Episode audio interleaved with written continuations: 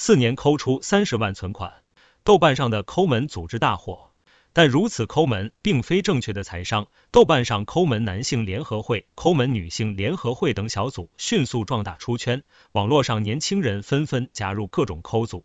在网络世界，他们不会言抠或穷，反而以更抠为豪。据统计，这样的组织成员已经达到了几十万人。一时间，一些月光族开始尝试从生活的细枝末节处学会节俭。他们在组里分享零点九元解决一顿午饭、自己剪头发、自行车通勤等省钱体验。发布想喝奶茶求骂醒、关闭花呗的第五个月、零消费第一天、立帖为证等各类求监督的帖子。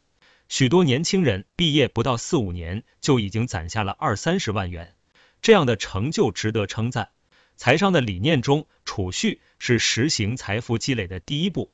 只有在有所储蓄之后，才有条件谈理财与投资，否则一切都是镜花水月。当然，财商中仍有一种理念是，财商的范畴已经包括了消费、储蓄。所以，当我们在进行消费的时候，已经是财商的一个起点。很多年轻人都无法完成积蓄，原因是多方面的。其一是消费观念没有改变，能花则花。花完再赚。其二是有钱及投资，投资的方向包括知识、技能、金融、其他资源、资产。其三是挣钱能力不足，固定支出过大，长期收支相抵或者收支不平衡。比如那种有闯劲，能将金钱当做一种成本开拓型的人。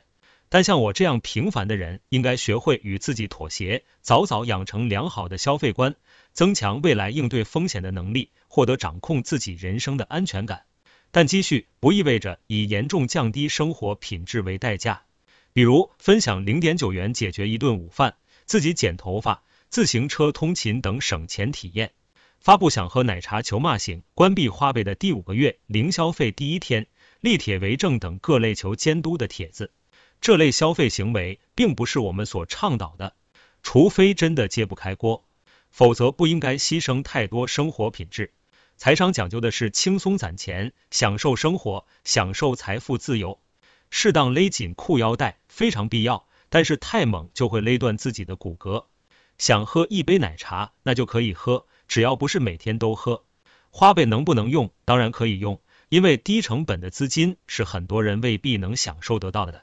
零消费每一天，除非我们是。